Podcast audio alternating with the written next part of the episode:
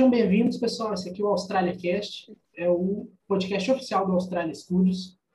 E o episódio de hoje é um episódio muito especial, porque a gente está aqui no nosso primeiro episódio com o convidado.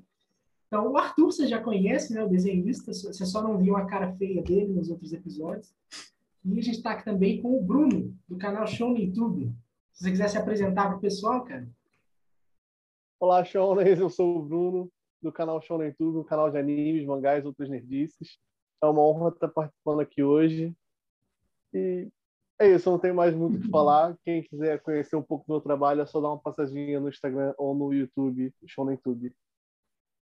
E como não podia faltar, né, todo podcast nosso, a gente tem a tradição de fazer um jabá, porque tem que fazer. E só anunciar que o capítulo 5 já está quase saindo, está quase pronto. Inclusive está nos estágios finais, estágios finais de edição. Provavelmente semana que vem ele está no ar. E fora isso, a gente também faz é, encomendas de artes, designs, caricaturas. O que precisar a gente faz. A gente tem o nosso desenho geral, quadro, né? Arte quadro. digital, aprimoramento digital também, né? A gente costuma de brincar assim, até grafite, se precisar, o editor faz. Mas, enfim, tirando isso, agora a gente começa aqui o conteúdo. É, bem, eu não me apresentei, né? Porque falta de educação minha. Eu sou o Isaac, o cara da TI, vocês provavelmente já sabem. Mas começando o conteúdo aqui, a gente já começa com a primeira pergunta para o Bruno, que é, cara, do que que seu canal fala? O que que seu canal é focado? Qual o assunto, o conteúdo? É, falar aí para a galera. Bom, ele não tem um, um nicho tão específico assim. É, geralmente quem faz esse canal ele tenta ser o mais nichado possível, né? É inclusive uhum. a recomendação. Se você faz um canal, você vai falar de, por exemplo, de anime. Você vai falar de Boku no Hero, você vai falar de uhum. Naruto, você vai falar bem especificamente. Eu falo de animes no geral e ainda dou uma pincelada em outros assuntos. Eu falei já das séries da Marvel, uhum. possíveis é, filmes, continuações. Então, eu pego o público nerd, digamos assim, né? Na verdade, eu uhum. pego o que eu gosto. O, o sentido do YouTube, para mim, é eu estar tá fazendo o que eu gosto. E me comunicando com quem gosta do que eu gosto também.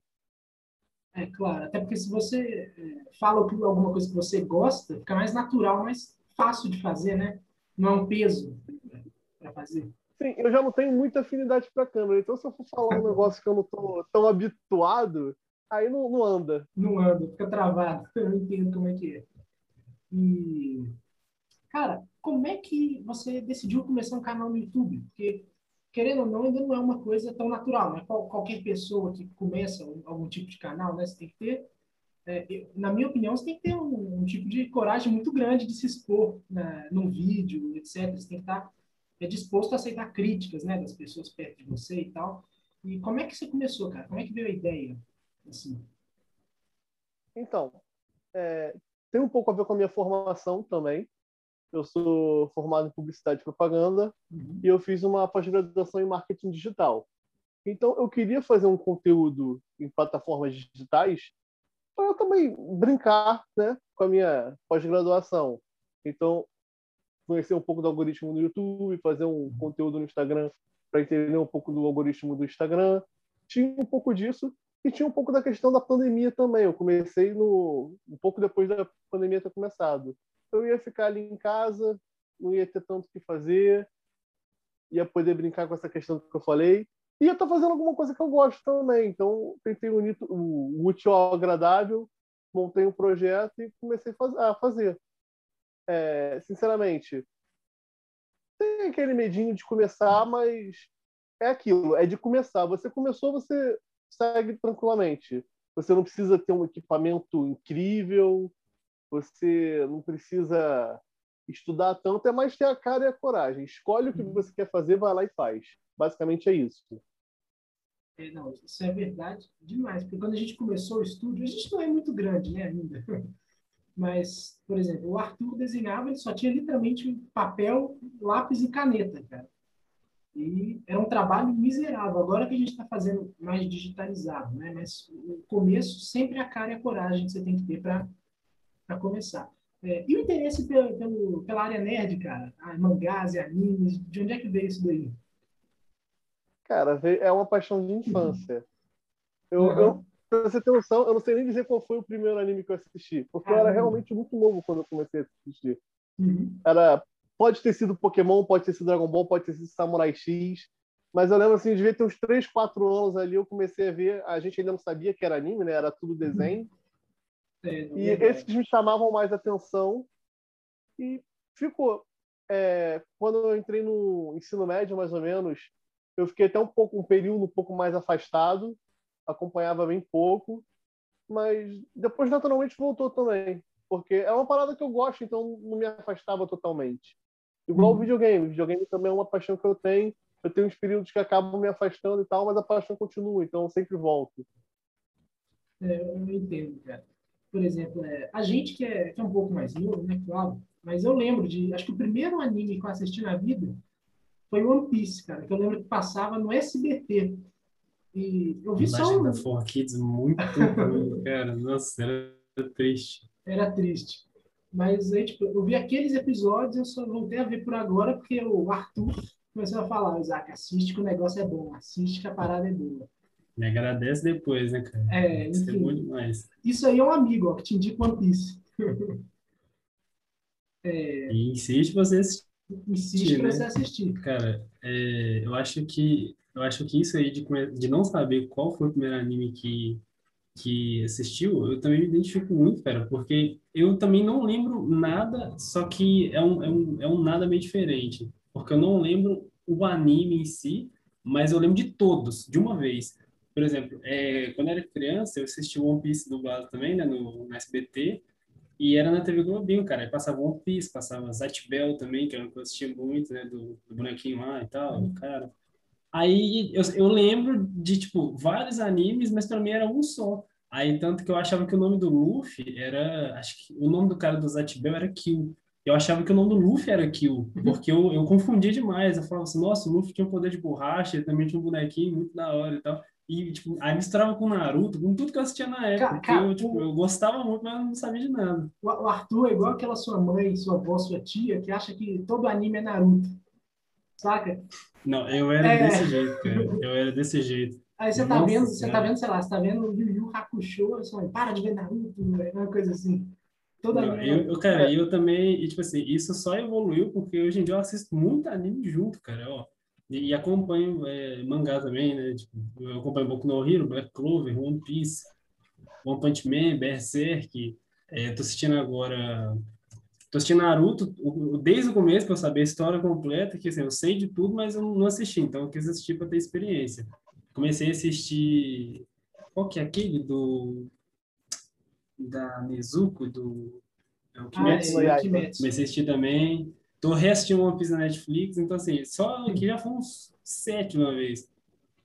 Bom saber que você tem esse tempo todo aí, né? E não fica, não trabalha. Não, ó, isso, eu coloco podcast também, vou ouvir. Vale isso aí. É, mas. Não, mas. Negócio, já vi. Oi, desculpa, eu não ouvi. O quê? Ah, não, não. Pode continuar, cara. Você falar alguma coisa? É que eu achei que ele tinha falado alguma coisa, pra, ah, não, não, sei se eu ouvi. Mas, enfim, isso da questão do tempo é, é relativo. Por, por exemplo, é, eu faço review no, no, Instagram dos animes que eu assisto. Uhum. Então, basicamente, eu assisto um por dia, então, um review por dia. Uhum. Então, semana tem sete dias, eu consigo assistir sete animes, um em cada dia. e assim uhum. vai. Não tem tanto problema. É, ah, e outra coisa engraçada que vocês falaram do igual mãe, né? Mãe tudo é Naruto. Na minha época era, tudo era Goku. Então, o Goku, o Goku, o Goku. As pessoas eram Goku e os bichinhos eram tudo Pokémon. Olha os Pokémon aí. E era os Pikachu, não era nem Pokémon, era os Pikachu. É, tinha isso aí. Era o Piccolo, era Pikachu. Majin Buu era Pikachu. é... Não, Majin Buu era o Goku também, que eu lembro que eu Era o Goku. Nossa, mas... Qualquer um não humano era Pikachu. Era Pikachu. Tinha isso aí, é verdade. É, cara, e qual foi a maior dificuldade de produzir conteúdo sobre mangás e animes no YouTube? Alguma coisa que você fala assim, pô, é difícil, às vezes conseguir público, às vezes, sei lá, engajamento. Tipo, o que, que é difícil? A parte mais difícil, né? Assim, vamos lá, fácil não tem nada. A verdade é essa. Então, é, tudo tem ali uma, uma complicação, mas não chegam a ser aquelas coisas impeditivas. Ah, eu poderia ter mais engajamento, é, é difícil conseguir mais engajamento, é difícil conseguir mais. Sempre é difícil, tudo é difícil. É difícil você criar conteúdo constantemente, com frequência. Nunca é fácil. Mas é aquilo, você se organizando e principalmente você querendo, você consegue. Porque quando a gente quer e a gente gosta, acaba tendo aquela motivação a mais. Tem uma frase que todo mundo já ouviu falar, que é trabalhe com o que você ama, que você nunca mais vai trabalhar. Essa frase é uma mentira. Porque quando você gosta, você trabalha o dobro. Só pelo prazer de estar fazendo o que você gosta. Realmente, faz sentido. Então, cara. é aquilo. Tá difícil, mas você gosta, você continua. É, é, pior que é verdade. Mas é, uma das coisas que, pelo menos, com o estúdio, a gente teve dificuldade foi que no início é. Quer dizer, tudo é difícil, né? Como você falou, não tem parte fácil. Mas no início tem pouco retorno, porque você está todo dia, todo dia produzindo ali conteúdo e parece que nada acontece, ninguém chega, ninguém curte, ninguém se inscreve. E essa é a parte mais difícil, é onde muita gente desanima, né? De não ter essa, essa, essa vontade de continuar, esse amor pelo que faz. Então, é, é bacana essa parte. Né? Isso é difícil mesmo. Não é alguma coisa fácil de se fazer. Eu acho que tem também um preparo psicológico que você precisa para fazer esse tipo de coisa. Porque você tem que ter consciência de que o normal é você não ter o retorno rápido. É você fazer já pensando no longo prazo. Você tem que ter essa cabeça. Porque se você entrar achando que vai conseguir rápido, fácil, e em dois meses você vai estar com um milhão de visualizações, seu mangá já vai estar virando anime, é, sabe? É, Esse tipo de coisa pode pode, mas não é a regra. A regra é o contrário, é você ficar um, dois anos tentando e aí começar a acontecer. É. A gente tem uma mentalidade muito de curto prazo, né, cara? Tipo, tem uma frase assim que eu já escutei que a gente é superestima muito o que a gente pode fazer em um mês e subestima o que a gente pode fazer em dois anos. Que é tipo, tudo a gente quer para amanhã. Ah, vou lançar um mangá, quero que esteja pronto com, sei lá, é, 10 milhões de leitores, sei lá, mês que vem. Um canal no YouTube com um milhão de inscritos, mês que vem. Só que não é assim, né?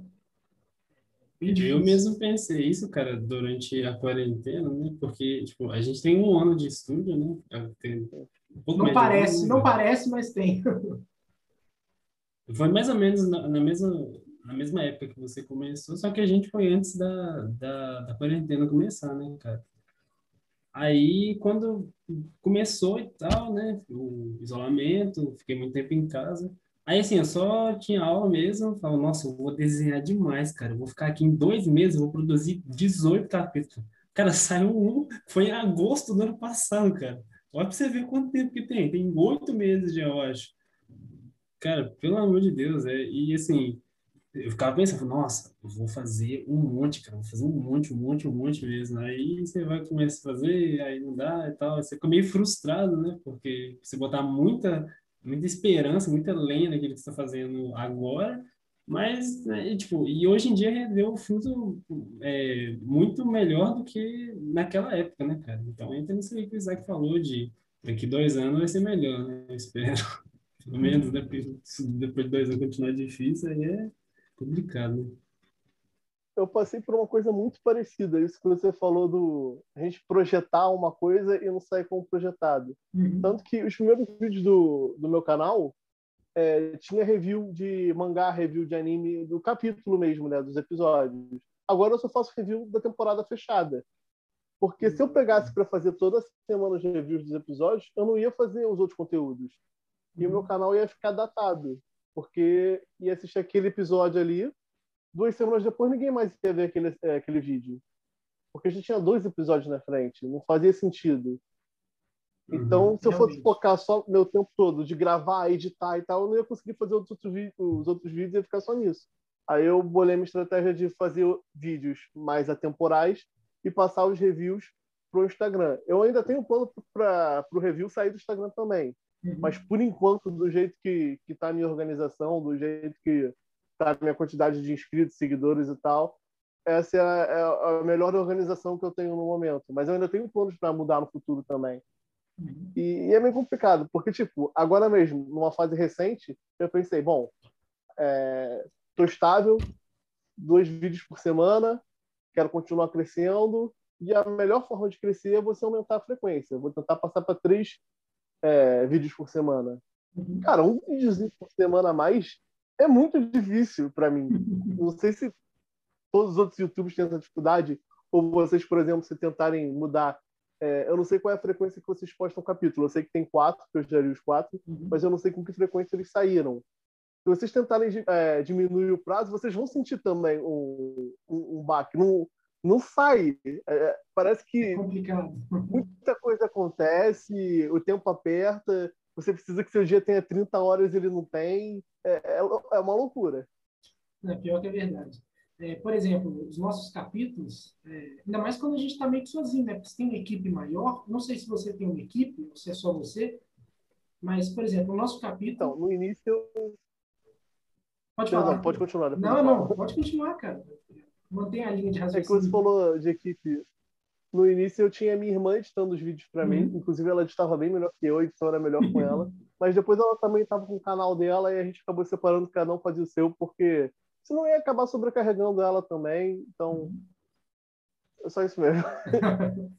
é, mas, por exemplo, os nossos capítulos eles demoram é, razoavelmente bastante, porque a gente tem um desenhista, que é o Arthur, e um editor. E a gente tá, diminuiu bastante o tempo que a gente está digitalizando. Por exemplo, o Arthur desenhava tudo à mão nos primeiros. Agora a gente está usando um software para desenhar é, as, por exemplo, ele desenha os personagens, a anatomia. É, ele pode explicar isso melhor do que eu, né? Na verdade, não sei por que eu estou falando. Cara, é, então, como é que funcionava? Como é que funcionava? Eu quero saber se vocês vão explicar esse nosso... vídeo lá no canal. Não, com certeza, cara. Cara, a gente, tá, gente tá enrolando um pouco, mas a gente vai fazer. Vai ser falar. Mas então, a produção do capítulo, cara, é o primeiro, ele teve 20 páginas é, e foi o piloto. O piloto de mangá, você sabe, geralmente é, é o maior que tem. É, de One Piece tem acho que 50 e tantas páginas, de Nanatsu no Taizai tem 60 e tantas. Assim, é, é, muito grande, sabe, o primeiro capítulo, porque né, você tem que dar uma base para a história para aprender a pessoa lá. Aí eu pensei, nossa, cara, eu vou, eu vou tentar fazer um grandão. Só que quando eu fui, comecei a fazer, eu falei, não, vai ser complicado, porque não tá dando. Aí falou, ó, por que, que a gente não faz é, um, um, piloto de 20 páginas e depois começa a lançar os capítulos com 10? Aí, beleza, cara, a gente fez isso, tanto que o primeiro capítulo tem 20, aí do 3 até o 4 tem, tem 10. Só que, tipo assim, isso era meio que... Era ruim, cara, por, por dois fatores. Porque a dificuldade ia ser a mesma para mim, tipo, a demora ia ser praticamente a mesma, claro, né, que ia ser um pouquinho maior por ter o dobro de páginas, mas assim, a dificuldade, no meu caso, que eu fazia tudo à mão, ia continuar a mesma, e também, tipo, pô, ninguém quer esperar um tempão para você ler 10 páginas, sabe? É meio, é meio complicado. Nosso plano era lançar capítulo de 20 páginas de duas em duas semanas. Só que não dava, porque era muito difícil. E também, o primeiro capítulo lá, que vocês podem ver e tal, cara, aquilo tudo foi à mão, não teve um traço de edição. Foi tudo a mão. Tudo, tipo, se você desenhasse um, se eu desenhasse um personagem assim, que o fundo era todo preto, eu ia colorir o fundo todo à mão, cara. Por isso que demorava muito, sabe? É, escala de cinza, tem que ficar deixando uniforme, tipo, pele, assim, do personagem, né? Aí, ah, passa borracha aqui, vai fazendo um degradê para cá e tal. Isso é muito complicado de fazer à mão. Por isso que demorava bastante, mas agora, tipo, eu já, na produção do capítulo 5, eu já pude ver uma, uma melhora muito maior porque, tipo, assim que a gente lançou o quarto, eu já comecei a desenhar o, o, quinto. Só que foi nesse mesmo esquema, cara. As coisas, ah, não, o material não era grandes coisas, né? Era muito difícil, demorava muito tempo. Eu cheguei a fazer, acho que ele teria 10 páginas também, né, para manter o, o, padrão. Cheguei a fazer, acho que 5 ou 6, foi, foi 5 ou 6, foi, Isaac? Por aí. Nossa, tava uma tristeza o traço, pelo amor de Deus. Aí, tipo, isso demorou, cara, de agosto, que foi quando a gente lançou o quarto, até fevereiro desse ano. Que foi quando eu comecei a desenhar todo dia pro estúdio. Eu falei assim, ó, cara, se eu não posso publicar, só, só terminar raciocínio aqui. Se eu não posso publicar, então, mano, eu vou desenhar para a página todo dia, porque aí eu vou evoluir meu traço para quando eu puder desenhar, eu mandar bem. Entendeu? Pode, Teve também aquela parada que a gente deu uma desanimada nesse período, porque não viu um retorno pois rápido, é. porque a gente estava com a mentalidade errada de achar que era para o mês que vem. Mas outra coisa, cara, que você comentou da sua estratégia, que, por exemplo, esses canais de YouTube com vídeo de teoria, cara. Eu mesmo gosto de ver vídeo de teoria, vou, vou confessar aqui. Teoria de Black Clover, por exemplo, do mangá que eu acompanho. Mas, tipo, é um vídeo temporário, igual você disse. Tipo, daqui a duas semanas sai um outro capítulo. Tipo, ninguém tá mais vendo o vídeo da... Por exemplo, capítulo passado teve o Magma descendo a porrada no Dante, que, aliás, eu adorei aquilo ali. Mas, tipo, daqui a duas semanas, cara, ninguém vai ver aquele vídeo, porque era periódico. Não era, igual você falou, um vídeo mais atemporal, né? É, Deixa eu passar para a próxima pergunta, então. Deixa eu só fazer um comentário. Um claro, fica à vontade. Fica à vontade. É, você falou de vídeo de teoria. É, até no início do, do canal, no final, depois que eu comentava o capítulo, eu ainda dava umas teorizadas também tal. Uhum. Mas eu não gostava de fazer um vídeo só da teoria. Eu gostava que a teoria fizesse parte do conteúdo do capítulo. Uhum. Sabe? Não fazer um vídeo solto só para teoria. Porque eu acho que fica meio vago faz mais sentido você estar tá ali acompanhando o capítulo e a teoria acompanhar a lógica que você teve no capítulo, por exemplo. Eu li ali Boku no Hero, né, que é uma coisa que eu acompanho com muita frequência, e eu tô vendo ali a guerra acontecendo, tô vendo alguns personagens se relacionando, e eu acho que o Mirio vai aparecer, que inclusive ele apareceu. Uhum. Eu tinha falado, olha, do jeito que está se desenhando, eu acho que é capaz do Mirio aparecer já com a individualidade aí, porque antes teve o time skip e a Ellie já estava com o dela. E acabou acontecendo. Mas, é a mesma fazer, coisa, cara. Do que fazer um vídeo separado, Mírio vai voltar durante a guerra. Tipo, sabe? Eu acho que até chama a atenção, no sentido assim, chama, assim de. É. Mas fica com uma sensação de, de, que não tem embasamento, tipo, que eu tô fazendo aquilo assim só pra, só pra chamar atenção. Mas é, tem muito canal no YouTube que faz exatamente isso. Tipo, eu vejo na, na thumb do canal, né, um clickbait assim, Asta com poder demoníaco total, não sei o que acontece. Aí você entra no vídeo e grande bosta. É uma, tipo, nossa, excelente Sim. vídeo, né? É, exatamente. É, é, era o oposto do que eu queria, entendeu? E ele comentou também, o, o Arthur comentou sobre a dificuldade, né?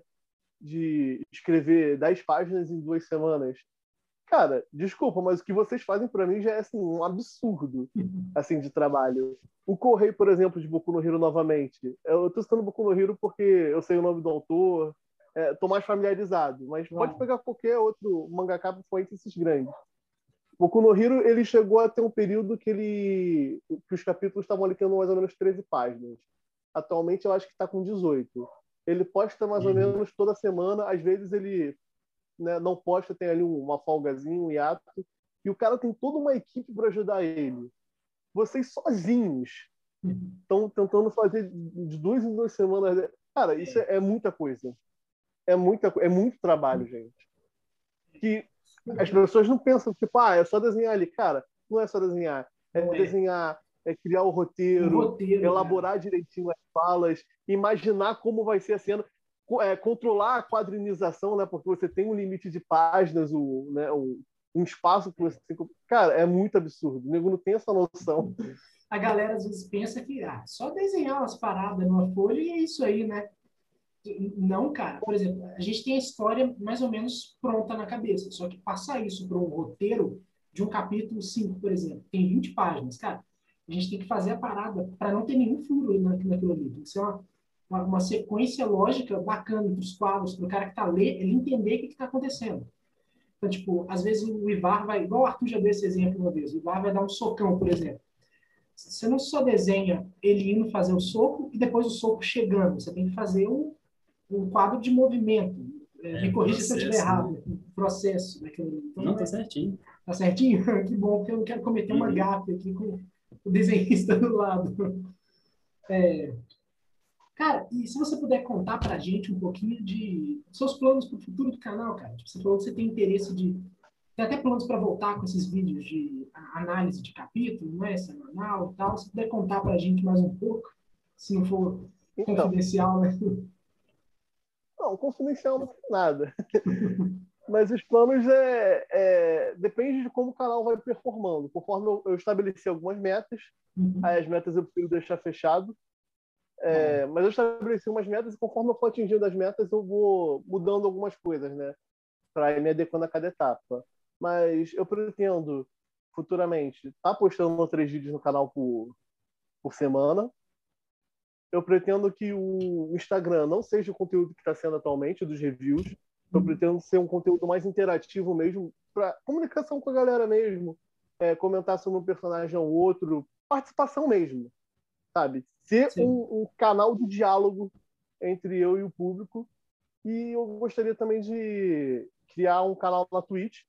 E aí lá na Twitch eu assisti o, os episódios com a galera e a gente comenta aí os reviews poderiam ser lá os reviews entre aspas, né, que seria mais um react. Uhum. E aí eu tá aumentando muita coisa, né? Uhum. Mas aí eu teria um blog também e lá no blog eu faria um review, que aí é um review que eu gostaria de já estar fazendo, mas o Instagram ele tem uma limitação de caractere, então uhum. acaba sendo mais um resuminho do que um review. Aí eu queria fazer um review mais comentado, com mais meu toque, dando palpites reais, dando mais zoadas também, algumas coisas que tem que zoar nos episódios. Tem. É... Enfim, é isso. Então, queria dar essa expandida. Os planos são esses. Cara, é, é, eu sei exatamente o que você está falando, cara, porque eu passo pela, pelo mesmo problema desenhando. Porque, assim, eu desenho em folha 4 normal, né?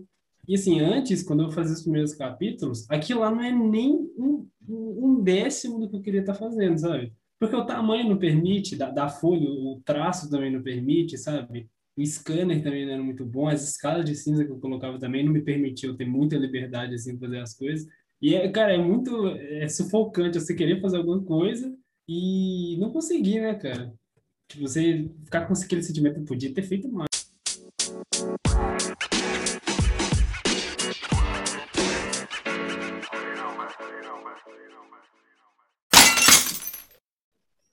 Então, é isso, galera. A gente está começando aqui agora o segundo bloco do Australia Cast. Você acabou de escutar essa musiquinha de elevador aí que eu coloquei na edição. E agora, agora a gente vai para onde o circo pega fogo, né?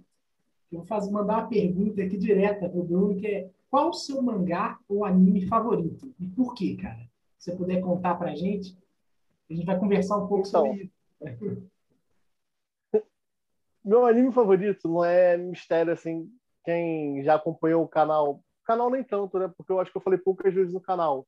Mas geralmente quando eu abro pergunta, por exemplo, no Instagram, nos stories, que aí me perguntam isso, eu já respondi algumas vezes que o anime favorito é Full Metal Alchemist Brotherhood. Uhum, muito bom. Esse é meu anime favorito, ele tá sendo um patamar muito acima dos outros. É um anime que eu que para mim é 10 barra 10 do início ao fim. Uhum. Te... é até difícil falar dele porque ele é incrível. Se eu começar a falar aqui, eu vou ficar o resto do, do programa só enaltecendo essa obra. Cara, mas eu. Agora, eu Pode falar essa coisa que você gosta. Você, você, já assistiu, Arthur? Eu já assisti. Eu não sei se o Arthur. Cara, eu assisti, eu assisti o começo e depois eu já vi muito vídeo contando a história, mas é, é, uma, é uma coisa igual Naruto, sabe? Naruto sabe muita coisa, mas eu não peguei para assistir mesmo. Aí eu tô querendo assistir porque às vezes, por exemplo, eu sei de uma luta é, do, do Madara e do Gai, que o Gai mete a porrada no Madara. Mas eu não sei o que, que vem antes, não sei o que, que vem depois, né? Fico meio perdido, sabe? Por isso que eu quero assistir tudo, ah, você ter uma tira, noção, né? Você tira o peso da luta, né, cara? Você tira o peso da luta, você não sabe a história. Mas vira só porradaria. Mas, enfim. Cara, por que, você gosta é, de... Você sabe o que tá em jogo ali.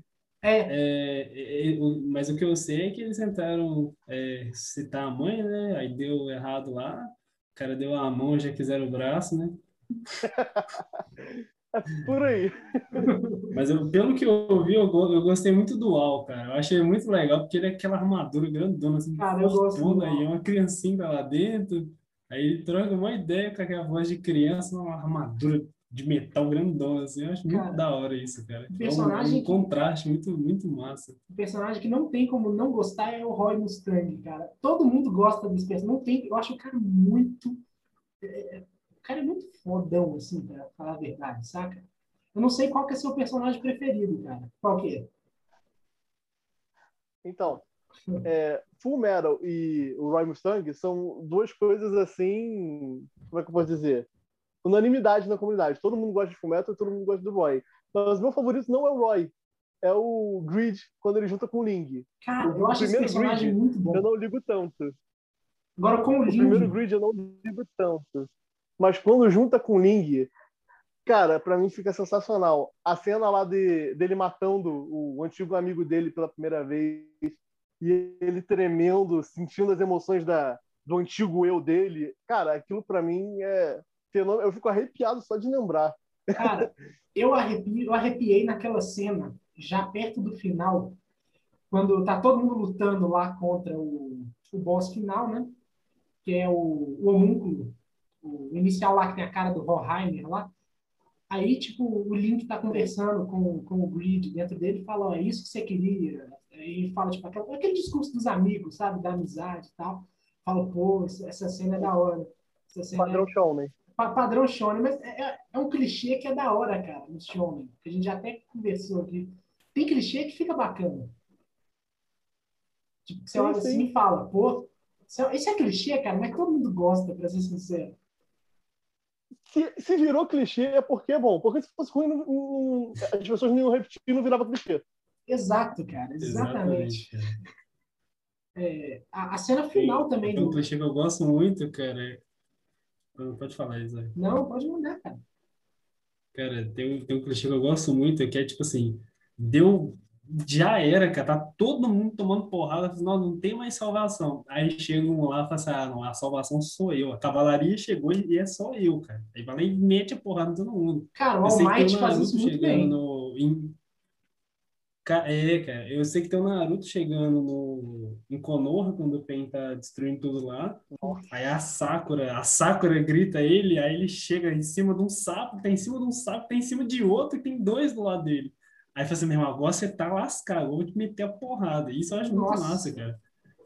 O Superman chegando no filme da Liga da Justiça também, tá todo mundo lá. Ah, nossa, ele não pode juntar a caixa materna, chega o Superman. Tá, tá cara, a versão, a versão do Zack Snyder eu acho ainda mais, mais da hora. Com certeza. Nossa, aquele chega, é aquele machadão. Eu me referi ao do Zack Snyder. Ele olha assim. Não, não foi nada. Não estou impressionado. Aí você fala, nossa senhora, era isso aí que tava precisando. Cara, eu não consegui ver a versão do Zack Snyder até hoje. Na hora Caramba. que lançou, na hora não, né? No dia que lançou, eu vi todo mundo comentando, pô, vou ver. Eu tava na casa da minha namorada, aí vamos ver, vamos ver. Mas aí a gente viu era quatro horas de duração, duração quase, acho que era três horas e meia, não, por aí, chega, né? Chega a ser chega, quatro, eu acho. Chega a quatro. É, chega a ser quatro. E aí, tipo, já era de madrugada, a gente, pô, a gente não vai ver isso agora. Aí uhum. acabamos enrolando, enrolando, enrolando, acabamos não vindo, não vemos ainda. Mas Esse cara eu quero vale muito a ver. pena demais, hein? Vale a pena. Nossa senhora, eu não tenho moral. Cara. Jesus, é muito bom, cara. Porque eu tenho, eu, eu tenho uma frustração com a. Desculpa, pode falar primeiro. Ah, não, não, pode falar. Você é convidado. Eu tenho aqui, uma ó. frustração. Hum eu tenho uma frustração com a DC porque eu sempre esperei muito dos personagens da DC. Uhum. E nos filmes eles não entregavam aquilo que eu esperava. Porque eles não tentavam ser a DC. Você vê a DC, ou DC, né? Eu não sei como vocês preferem chamar, nos quadrinhos, quando é passado para o filme fica muito diferente, porque eles tinham uma referência dos filmes da Marvel, eles tentavam ser o que a Marvel é e não o que eles eram. E aí ficava uma parada meio capenga. Uhum. O filme, por exemplo, do da Liga da Justiça, do Esquadrão Suicida, não são o Batman vs Superman, não, não, foi o que eles poderiam ter sido. Até os filmes mais aclamados mesmo, por exemplo, da Mulher Maravilha, eu não achei tudo isso. O do Aquaman, eu acho que foi um copia e cola do, do padrão de roteiro do Pantera Negra. Então, você pegar é a mesma história. Muito, é a mesma, é a mesma história. história. Então é... eu tava esperando que a DC fosse descer. E eles não me deram isso. Eles tentaram ser presunção. Diferente da trilogia do Batman. A trilogia do Batman, você vê que aquilo é DC. É, cara, é e a trilogia, e ele, e ele nem é tão Batman assim, cara. E mesmo assim é muito bom. Tipo, ele não, não tem. Não é, ele meio que reinventou o Batman, igual o filme do Coringa, cara. Aquela não é a origem do Coringa, não é o então, Coringa dos eu... quadrinhos, mas é muito bom, cara. É que eu entendo é, não ser exatamente igual, porque, obviamente, quando a gente passa de um quadrinho para uma mídia diferente, tem uma adaptação. Mas você manteve uhum, a essência. É isso, é isso mesmo, cara. Entendeu? Então, eu acho que faltou isso nos filmes da DC. Acho que os, os, os filmes da DC a Marvel também não... também é perfeita, não. Que muitas vezes tem uma... mas falha ali algumas coisas em lugar. O Thor, eles demoraram, por exemplo, para achar um uhum. personagem. Os dois primeiros filmes do Thor são fracos, mas eles foram e conseguiram encontrar. O filme do Thor 3 eu acho muito bom, me divirto bastante. Então, acho que tem essa questão também de, de ir achando o seu, o seu lugar na história. Eu acho que os filmes de DC também não, não, não se permitem fazer esse tipo de coisa, ah. né? Você vê, o que poderia ser mais descontraído seria o filme do Flash, do Lanterna é. Verde, mas você não vai meter humor no filme do Batman, cara. Sinceramente. Sabe? Não, não, não encaixa. Eles tentam seguir o padrão Marvel, mas não, não encaixa com eles. Eu não sou tão fã assim da Marvel, porque eu acho que a Marvel é muito coloridinha, sabe? Tipo, acho que é muito colorido, assim, sei lá, eu gosto da DC porque às vezes ela consegue ser um pouco mais dark, mais sombria, sabe? Mais pé no chão. Por isso que eu tenho essa preferência pela DC. É porque a, a, eu acho que a DC é um pouco mais dark, consegue ser um pouco mais pé no chão, sabe? É, a Marvel, eu acho que, eu não sei, na minha opinião, eu vejo um pouco mais coloridinha, sabe? Não sei o quê. Eu gosto de um tom um pouco mais sombrio, às vezes. Não estou falando que tem que ser totalmente sombrio, mas eu gosto de um pouquinho mais sombrio, sabe? É, o que é que faz um bom mangá ou anime para você, cara? O que é que você, quando você vai é, ver um, um, anime, por exemplo, você fala, pô, esse anime é bom, um mangá. É, então, eu acho que não tem um fator determinante que faz um anime ou um mangá ser bom. Eu acho que cada anime ou mangá tem a sua é, especificidade, a sua por exemplo, Boku no Hero. Eu fiz até um vídeo recentemente, acho que saiu hoje, inclusive, é, que eu falo que Boku no Hero é muito interessante, porque ele aborda muito o sentimental, você se liga ali com o personagem, o protagonista, a jornada dele de abrir portas que antes estavam fechadas e ao mesmo tempo tem pautas sociais muito interessantes, então acaba te cativando, fora as lutinhas, né? Quem assiste Shonen gosta de lutinha, isso não é, é segredo. Eu nem vou considerar isso aqui. Tem Naruto, que você assiste muito porque você gosta daquele tipo de personagem é, complexado, que não precisa de tanto flashback quanto eles, é, quanto eles botam, mas você gosta de ver a profundidade do personagem, a raiz do problema de cada um deles e como esses problemas todos convergem num problema maior. Então, eu acho que cada um tem a sua, o seu problema. Contanto que a história seja amarradinha, seja coesa, para mim tá ok. É, cara, a gente já conversou sobre isso também em alguns episódios passados, né? Que é, por exemplo, para mim faz mais diferença é o roteiro, cara eu não gosto de muitos furos do roteiro, a história é coesa, que seja coerente, por exemplo, que tenha um protagonista, que tenha uma história interessante, que, que também seja coeso em si, é o que mais faz diferença para mim. Para muita gente é a arte do mangá ou do anime. Tanto que tem gente que, inclusive, não assiste Black Clover, que eu acho muito bom, cara, por causa da animação, que no início realmente é meio bosta a animação. Melhorou por agora, assim, nos é, episódios mais recentes. E realmente ficou muito bom naquela saga mais recente agora. Então, eu acho que o que eu gosto também no, no anime, eu gosto muito de arte, né? Vocês já devem uhum. imaginar. Tanto que o que me atraiu a Berserk foi a arte, porque eu acho a arte de Berserk muito boa. E o que me faz ler mangá também, muito mais do que assistir o anime, você vê, quando eu citei os que eu acompanho, eu falei muito mais que mangá do que anime que eu assisto porque eu acho que além de ser uma maneira mais rápida de você consumir o conteúdo, né? Porque, por exemplo, em 20 minutos, que é um episódio, você lê uns cinco capítulos se você dá uma ruchada assim, entendeu? Então, acho que é mais fácil de eu chegar nos semanais para eu ter menos trabalho. Por isso que eu consigo acompanhar muitas obras, sabe? Porque eu não preciso de muito tempo. Eu tenho, eu tiro um tempo só, e aí eu chego nos atuais de todos que eu quero, e aí eu só tenho que preocupar em ler semanalmente os capítulos. Mas a arte, cara, eu acho que a gente já, já até falou isso no episódio passado. A arte ela, é, ela, é muito relativa, cara, porque você pode tirar coisa boa de tudo, sabe? Até do mangá que tem uma arte ruim, você tá tirando uma coisa boa que é você não fazer aquilo, entendeu? Nem cara, que seja a, a un... não, claro que não é a única qualidade que você vai encontrar. Ah, não. Até o mangá tipo, tipo Jojo tem uma arte bizarra.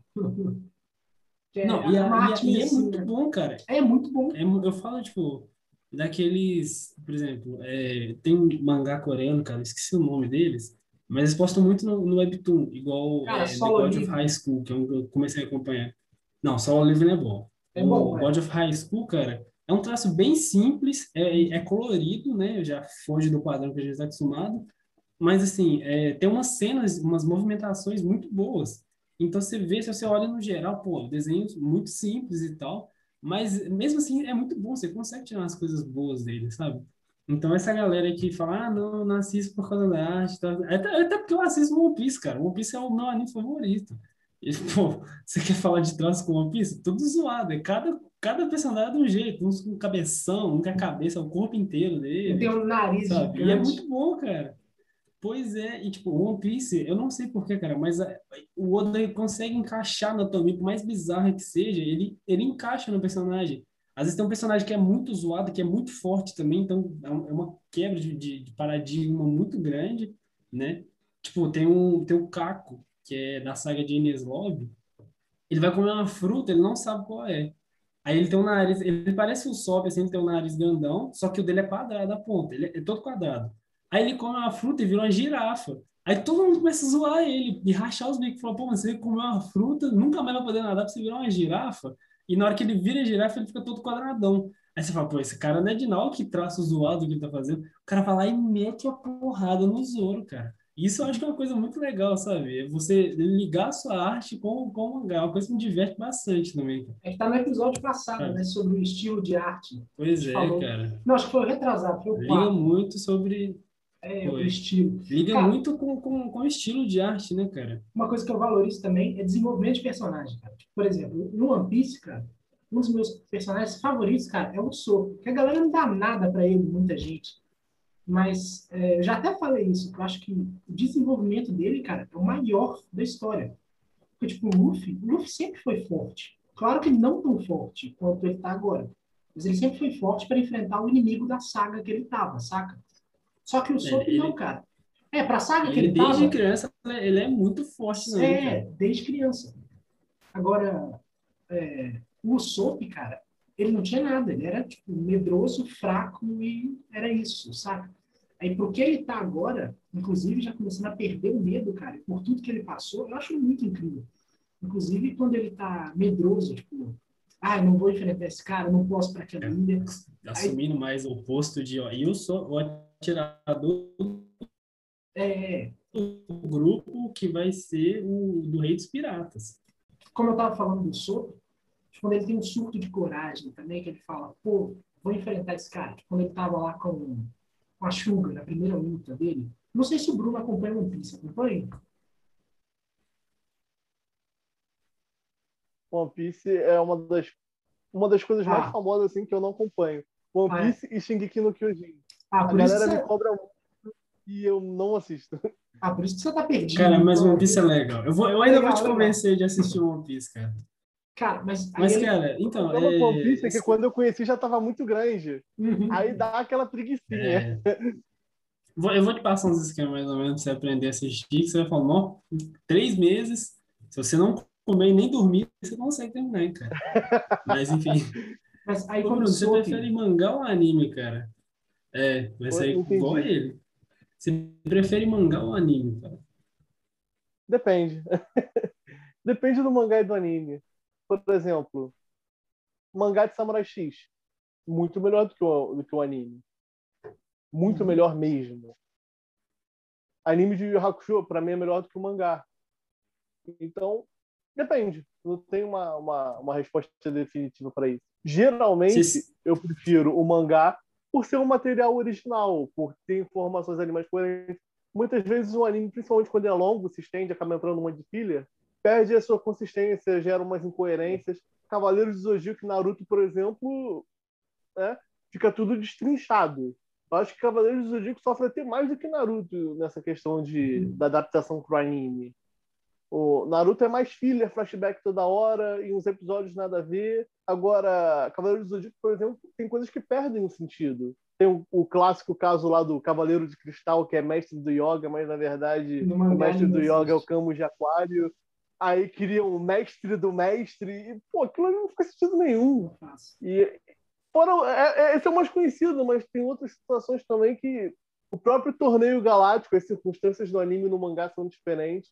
No anime aquilo parece uma loucura, no mangá faz mais sentido. É, enfim, então, geralmente eu prefiro o mangá. Mas tem adaptações em anime quando são muito bem feitas, eu acho que até conseguem superar a obra original. Cara, Black Clover, não sei se você acompanha Black Clover também, é, mas é um dos meus favoritos. E eu prefiro mangá por causa da arte que a arte do anime ela não é das melhores durante a maior parte do anime. E a do mangá é muito boa, cara. A arte, o Yuki Tabata, que é, que é o autor, ele é, cara, é incrível. Mas, é, em contrapartida, eu vou ter que falar também que os últimos episódios de Black Clover, da, do arco de Spades, ficaram muito bons, cara.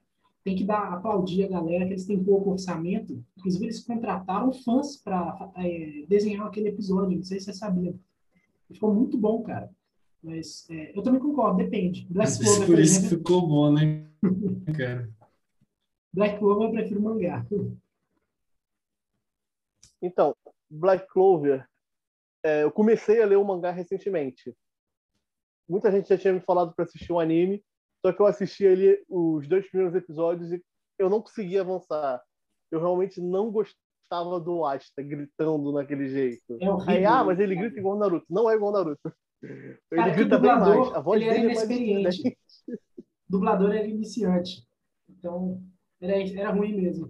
Mas. E aí. Mas tu não fala, cara, mas a história é muito boa, você tem que ler. Cara, mas o anime sem condição, então eu vou pro mangá. E recentemente eu comecei o mangá. Mas ainda eu não tenho material suficiente para dar muita opinião. Mas só por isso aí eu já prefiro mangá que eu não tenho que ouvir o Ashton, já tá bom pra mim. Ah, depois do episódio 30, melhor. Eu leio ele gritando, tem uns flashbacks do Vietnã, assim. Cara, eu tenho uma preferência maior pelo mangá, até porque, né, um truque de, acho que todo desenhista, se não faz, deveria fazer isso, que é você ler o mangá justamente você pegar referência, né, cara? Você vê uma mão da hora ali, você fala, ah, isso aqui eu vou usar algum dia, hein? Segredo aí dos desenhistas, né? Mas eu acho que o mangá, ele, ele, ele, ele tem, ele tem uma praticidade maior, né, cara? Porque, igual eu falei antes, você lê uns cinco capítulos no tempo de você assistir um episódio. Mas também tem a contrapartida que, às vezes, uma luta é muito boa e no anime ela fica melhor ainda. Igual a luta do, do Gara contra o Rock Lee, cara. No mangá é boa, Agora, no anime, pelo amor de Deus, cara, os caras dão uma atenção especial para esses episódios, sabe? E isso aí é uma técnica que eu aprendi. Eu vou cara, ler o mangá todo, depois sonora, eu volto no anime só para assistir as lutas bom. Acabou. Trilha sonora é uma coisa que acho que conta muito quando eu vou ver a adaptação. Se a trilha sonora é boa na luta, eu falo, pô, é bom. Tipo, o Black Clover, tem a adaptação da luta do Yami contra o Dante. Cara, o mangá é incrível, mas no anime, com a trilha sonora, não tem como não arrepiar. O... Isso da luta do anime e no mangá, geralmente a gente prefere o, o anime mesmo, né? Porque é animado, a gente é. tem mais movimentação, tem mais coreografia do que no mangá, porque o mangá, bem ou mal, é mais limitado. Mas tem vezes também que não dá certo. A gente tem aí na Natsu no Taizai para provar isso. A gente viu aí a luta do Meliodas e os Kanuro desastre Nossa. que foi no anime. Tá esperando tanto essa luta, cara. Que triste. Assim, Nanatsu no Taizai eu acompanho até hoje, mas pelo coração. Porque o anime é complicado. É porque eu realmente li o mangá, eu amo a história, mas é complicado. É difícil, cara. Eu também gosto muito de Nanatsu e é meio você viu o Meliodas, né? ele levantando assim, cara, aquele peito tudo redondo, o ombro assim. Nossa senhora, cara. A Dá uma aflição. E não é Dá só a animação fala, que é nossa. ruim, o desenho. É tudo mal encaixado. Você vê que a, a movimentação do fundo em relação ao personagem está mal encaixada. É, os efeitos sonoros das batidas parece que não. Tá fora não do, combina. de ritmo, né, cara? É, é muito é, bizarro. É estranho. Mas eu acho que tem caso, tem muito caso também que a galera não costuma perceber tanto, é, que é o contrário. É o anime fazendo um trabalho mil vezes melhor em relação ao mangá, que é o exemplo de Kimetsu. Cara, o mangá de Kimetsu, sinceramente, eu acho meio triste, cara, o traço, sabe? É, é muito simples, cara. É só, não, é, não, é, não é que é simples, porque One Piece é simples, mas é bom. Mas é muito, sei lá, muito estranho, sabe? No anime eles dão uma atenção maior e tal. É que, vamos lá. Kimetsu eu acho que foi uma covardia você pegar Kimetsu, porque o estúdio que faz Kimetsu é um absurdo. É, é o. Esqueci o nome, é o Photable, né? Então, qualquer coisa que eles pegassem ia ser uma parada absurda. Mas eu li o mangá de Kimetsu no Yaiba também, e eu gosto bastante. Tem lutas, inclusive, que ainda não teve no anime, por exemplo, na última temporada. Eu não sei se eu posso dar spoiler aqui. Mas, enfim, Pode. tem umas lutas no final do, do mangá. Eu vou, vou deixar assim: tem umas lutas no final do mangá que eu tô doido pra ver e eu acho hum. muito boa, muito boas. Ali contra os, os, os luz superiores mais fortes, digamos assim, né? É, ainda não aconteceu no anime. Eu imagino que quando acontecer no anime vai ser ainda maior. Mas no mangá já tá legal. Hum. Acho que isso também é uma questão de traço do autor, né, cara? Porque, por exemplo, é, você, pega a Madhouse, ela fez One Punch Man e fez Death Note. São duas adaptações muito boas. Mas porque o traço dos dois é também muito bom. O traço de One Punch Man é absurdo, cara. E de Death Note é muito bom também, muito mesmo. Então você pega um estúdio que já é bom para fazer um anime, que um mangá que já tem uma qualidade muito boa. Então, óbvio que os caras vão arrasar, né? Aí também tem casos de você pegar estúdio que está começando, fazer uns mangás que não tem um traço tão detalhado assim, né? Aí às vezes complica para os caras também, né, cara? É meio difícil. E tem um caso engraçado que é até o caso de Boku no Hero. As lutas do, do, do anime de Boku no Hero são melhores do que no mangá. Mas no mangá, o autor também dá um show no estilo dele. Por exemplo, a gente teve recentemente o Arco da Guerra, a gente conseguia. Uhum. O, o Correio ele trabalha muito bem. É, não sei como é que fala, tridimensionalidade, digamos assim. Então você conseguia ver como se né, cara? pulasse de uma página para outra, de uma página para outra não, né? De um quadro para outro. Tem uma um momento que eu acho que é o Dab, que tá com as chamas dele, você vê que tipo o quadro em que ele tá, ele meio que ondula como se fosse por causa do calor do fogo o Endeavor dá um golpe que chega a entortar o quadro. Então, essas coisas eu acho muito legal que o Correio faz. Mas no anime, você vendo na luta, também fica muito bom. É diferente, mas são duas coisas muito boas. Inclusive, chegou a acontecer do, do Correio, fazendo mangá, ter se inspirado em cenas de lutas no anime. Tem um, umas lutas lá que acontecem no Arco da Guerra, que ele se inspirou no anime, na luta do Endeavor contra o Nomu. Então, tipo, vira uma referência até para o próprio autor. Então eu acho isso muito uhum. maneiro. Cara, é, eu acho legal essa coisa que você falou do, do, do, do Correio. Tem um, tem um quadro que não sai da minha cabeça, cara. Que é no começo da guerra.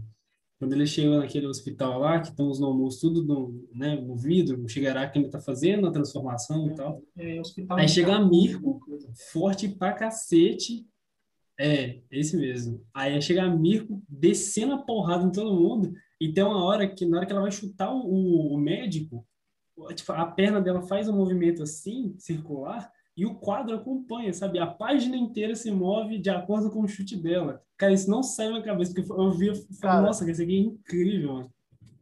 O, o Correio nesse, nesse quesito de.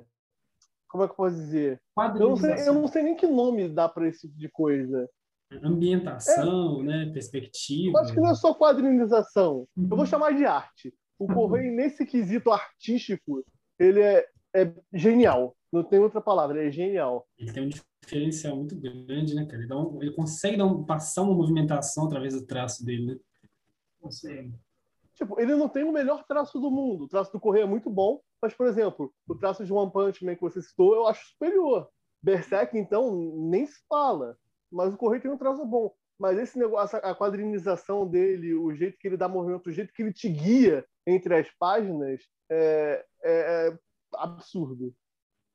Isso aí, isso aí, cara, tipo, não tem nem para quem tá ouvindo, né? Não tem é, é, tão indiferente em relação à arte ser boa, não, que o One Piece que tem uma arte muito básica, o Oda ele também faz um, uma movimentação incrível, sabe, dos quadros tem uma, uma fluidez no traço dele, você consegue acompanhar o movimento que o personagem está fazendo, sabe? E assim, e nem sempre. simples, né, cara? E, e, desculpa, eu te cortei que aqui Não, tinha dado uma travada porque você tinha parado de falar. Foi mal. Mas enfim, e nem sempre um, um desenhista que tem um traço muito bom consegue fazer essa movimentação muito boa. Eu não sei se vocês já leram o mangá de. Caramba, como é que é o nome? É, Lost Canvas.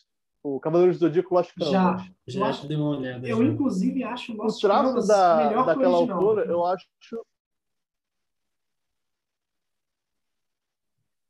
Eu acho, em- eu concordo em partes. Mas vamos lá, primeiro deixa eu citar isso aqui do traço. Uhum. Eu acho o traço dela muito bonito, muito melhor do que o do Kurumada. Eu gosto do traço do Kurumada.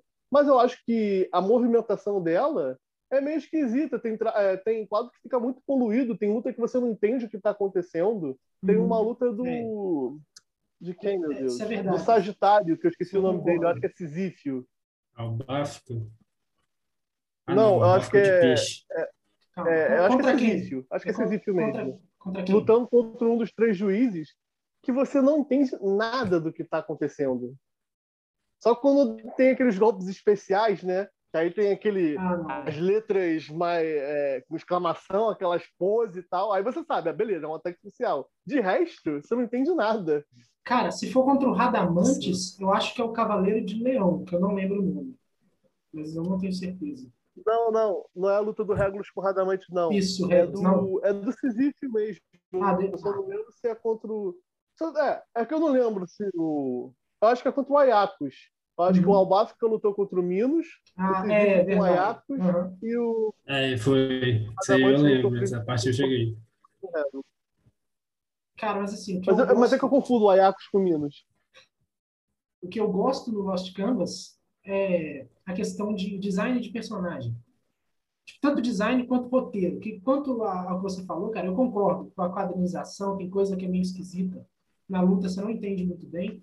Mas eu gosto como os, os Cavaleiros de Ouro são, são, são feitos, sabe? Tipo, a- o design de personagem, a- as personalidades e até o nível de força, é, isso eu acho melhor do que o original, sabe?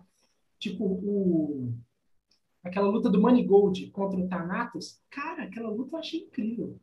Achei que Cavaleiro de Câncer, eu achava ele uma bosta no original. Tipo, no Lost Canvas eu falei, pô, bacana. Não, o, o Manigold é sensacional. Mas isso do design de personagem, eu acho que é mais uma questão do traço dela mesmo. Porque, por exemplo, o tema é diferente do Seiya. Se você olhar uma foto Uhum. do Seiya, olhar uma foto do tema, você sabe quem é o tema, você sabe quem é o Seiya. Claro. Mas ela desenhando o Seiya é igual o tema.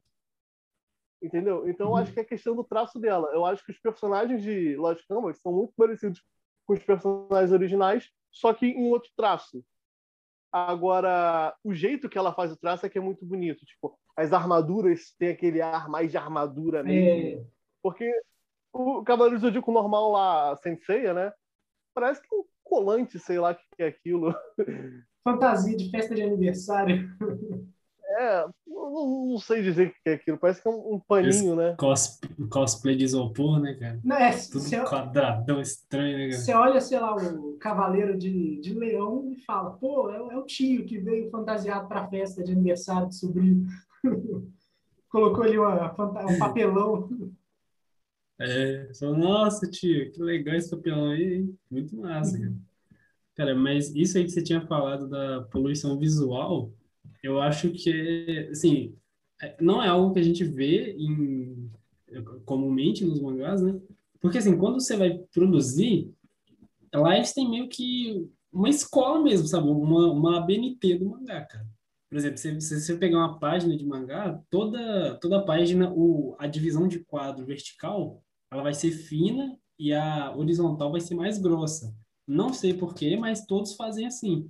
Tem a questão de ambientação também, que eles induzem a deixar o ambiente, pode ser bem trabalhado, mas mais escuro, para dar destaque para os personagens, entendeu? Que a luz, o foco vai estar no personagem. Então eles escurecem o ambiente para deixar o personagem mais em evidência.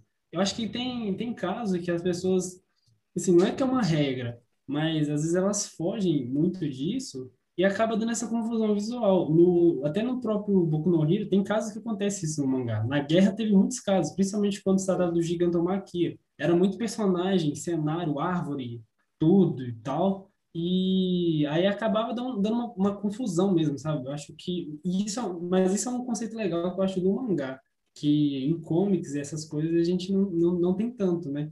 É mais, até porque é colorido e tal, então, né? costumam dar um, um valor maior para tudo, né? O, o, mangá geralmente é só para personagem. E, e assim, isso é uma coisa, cara, que eu acho que, que falta hoje em dia, sabe? Principalmente para aqui no Brasil. É, você correr atrás, você estudar, porque você não vai ter muita fonte, né? Tipo, de certa forma, deveria ter alguém que, que ensina, ó, você, você desenhar isso aqui, tem que ser desse jeito e tal. E, cara, eu queria te, te perguntar, por que que você... Não, tipo, por que que o, o mercado de mangá no Brasil é, é praticamente inexistente, cara? A gente não conhece nenhum deles, sabe? É, claro, tem o nosso e tal, né? Mas, assim, não é tão conhecido e a, a galera não dá tanto valor quanto, quanto lá fora. Eu queria saber se você concorda, o que, que você acha disso e tal. Cara, eu acho que é uma questão estrutural mesmo de como o Brasil é feito. Porque não é uma, uma coisa exclusiva dos mangás, mas é como o Brasil, o governo brasileiro no todo, enxerga os investimentos que ele faz. Então, vou considerar que mangá é cultura e arte, né? E a gente tem pouco investimento nessa área. A gente tem poucos escritores surgindo, a gente tem poucos desenhistas surgindo, a gente tem poucos artistas surgindo. Então, eu acho que é um problema meio que estrutural mesmo. Porque uhum. até quando alguém se destaca, um brasileiro, é um trabalho independente, não é um trabalho é, de uma empresa, porque não tem essas empresas aqui. Você uhum. conhece, por exemplo, alguma empresa de mangá brasileira? Cara, não. acho que o mais próximo que chega a ser é o Maurício de Souza, cara. A empresa, não sei o nome da empresa dele, mas que, que produz, mas assim, é coisa Mônica, né? de tirinha, é não, charge não. de jornal. Tem, a, tem aquela turma da Mônica Jovem, que é feito no estilo mangá, preto e branco e tal, é. mas é, é o que mais aproxima, assim, sabe? Mas fora isso. Sim, tipo, a gente tem até editoras que importam, mas elas uhum. não produzem. Tem a JBC, é. a New Pop, mas produção mesmo aqui brasileira a gente não tem. Eu acho que é muito estrutural, porque a gente não investe nisso. Por exemplo, é, para você ter um mangá, você precisa que alguém saiba desenhar. E aqui no Brasil a gente não ensina a desenhar, a gente não ensina a construir um roteiro, a gente não ensina nada disso. A gente não cria o um profissional para fazer esse tipo de coisa a gente cria um profissional ali para trabalhar para ser de escritório, né? Para ser assistente, esse tipo de coisa. Difícil, dificilmente a gente cria para arte e empreendedorismo. Muito difícil. Uhum. E é quando fácil. tem alguém que se destaca por isso, é, porque ele estudou por conta própria, né, que é o meu caso e da maioria dos, dos desenhistas que eu conheço, vão para fora, né, cara? Tem tem um mangá que chama No Game No Life, não sei se você conhece. Conheço o anime, o mangá eu ainda não, não cheguei a ver. Então, o criador é brasileiro. E você pensa, Sabia. nossa, cara, muito, muito da hora, sabe? Aí você vai ver, pô, o cara é filho de japonês, cara, sabe? Já tem os contatos, já tá mais ou menos, a facilidade de, de mover para lá é maior. Tem outro desenhista que eu admiro muito também, que é o Rafael Grassetti. Ele foi o diretor de arte do, do último God of War. E foi para fora, cara. Ele começou a ficar bom, falou, tô, vou cascar daqui, e hoje está lá na Califórnia, cara. sabe? E até esse movimento de ir para fora é a prova de que aqui a gente não tem estrutura. O cara aqui não ganha nada. Se o cara ficar fazendo pois esse é, trabalho aqui, não, não adianta. É melhor ele ir para fora onde o trabalho é uhum. reconhecido. Cara, acho que até tem uma estrutura para trabalhar. Porque, tipo assim, o Brasil é um país bem pobre, né? Muito pobre. E, tipo, no, em países pobres, de terceiro mundo, geralmente a galera tá preocupada gastando dinheiro com itens básicos de sobrevivência. O cara ganha uma determinada quantia, ele tem que comer, ele tem que morar, ele tem que pagar conta de luz, de água, acaba não sobrando tanto dinheiro para item de entretenimento. Então, se você for pegar a porcentagem de brasileiro que tem, sei lá, Netflix, cara, não é tão alta. Inclusive, está aumentando um pouco ultimamente. Mas você pega, por exemplo, Disney Plus, que é entretenimento. A galera, então, por exemplo, eu não conheço, tipo, é, gente que compra mangá. Tipo, de comprar mesmo, ter os volumes, sabe? Porque costuma ser bastante caro aqui no país e a galera geralmente não tem dinheiro para isso. Então, acho que isso também é um dos fatores que influencia. O sujeito que quer produzir um mangá aqui dentro e não conseguir tanto dinheiro. É. E não é, nem, não é nem questão de falta de vontade, né, cara? Porque se eu pudesse, eu teria todos de One Piece. Uhum. É mais por questão, igual o Bruno falou, cara, é, é. falta de investir mesmo. Você vai pagar 20 reais em, em um mangá, precisando pagar conta, precisando, né, resolver seus problemas. Aí não dá, né, cara? É um que faz é, falta eu... pra muita gente. Eu sou discordo do ponto que o Isaac, né, uhum. falou que o Brasil é um país muito pobre. Eu não acho que o Brasil é um país muito pobre. A gente é um país emergente. A gente deve ter o quê? Top 10 economias do planeta. A gente não é um país pobre. A gente é um país desorganizado, mal governado. A gente sofre aí, não só de agora, do governo atual, que também é um governo que eu considero muito ruim, mas vem de muito tempo. Pode pegar de 30, 50 anos um, um total desgoverno. O Brasil nunca foi organizado, nunca se organizou para ser a potência que ele deveria ser. O Brasil é um dos países que mais arrecada com impostos. Era para ter um investimento maior. A questão é para onde está esse dinheiro. Assim, é, quando eu falo país pobre, claro, a gente está figurando no top 8 dos maiores, maiores economias do mundo. Só que isso é PIB. Só que PIB não necessariamente é renda de cada brasileiro. Então, se você pega, por exemplo. Não, sim, sim. É, quando eu falo pobre, é que individualmente, por exemplo, 70% da população do Brasil recebe menos que 2 mil reais. Que hoje em dia, com a inflação, você não compra nada.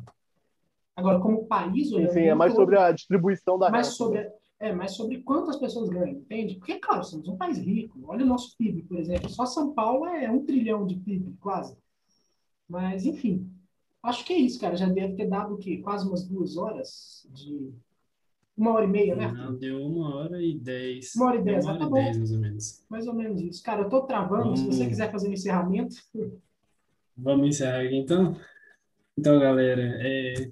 tá acabando aqui mais um episódio, né? Queria agradecer a participação do Bruno, é, por nos dar essa oportunidade, né? É uma honra ter você aqui como, como participante. E para finalizar, vou fazer um jabá, né? Capítulo 5 tá vindo aí, desenhista, ó, muito bom tá trabalhando bastante para trazer para vocês. Lembrar das encomendas, né? Temos o All Star Designs, é, não só ele, mas também todo o estúdio faz encomendas, desenhos, né, arte digital, edição de foto, de vídeo, de tudo que precisar. É, aprimoramento digital, que a gente já falou, mas para quem não sabe, é quando você tem um desenho manual e você precisa passar ele para o computador, dar uma editada, nós também trabalhamos com isso, né? E é isso aí, cara. Vocês querem passar as redes sociais de vocês? Deixa Bruno, eu fazer o jabá no canal dele. Né? Vai lá, cara, vai em frente. Bom, aproveita aí para me seguir no Instagram e no Twitter, arroba ShowNetube. Meu canal também ShowNetube. Confiram o conteúdo do. do ah. Confira o conteúdo da Austrália Studio, o mangá deles. Muito bom. Conferir a história aí do meu Deus, esqueci o nome dele.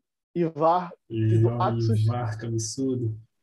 Doido para ver o, Axus, o, o Axus apanhar novamente para o Ivar, que era uma vingancinha. Inclusive, senti uma leve inspiração aí em Boku no Hiro. Não sei se, se tem mesmo, mas foi a minha impressão. Tem inspiração de várias Sim. coisas, né? A gente não vai contar. É, não, mas... não vamos revelar isso, é. senão a gente perde moral, né, cara? Vamos lá, foi, foi impressão aqui de leitura.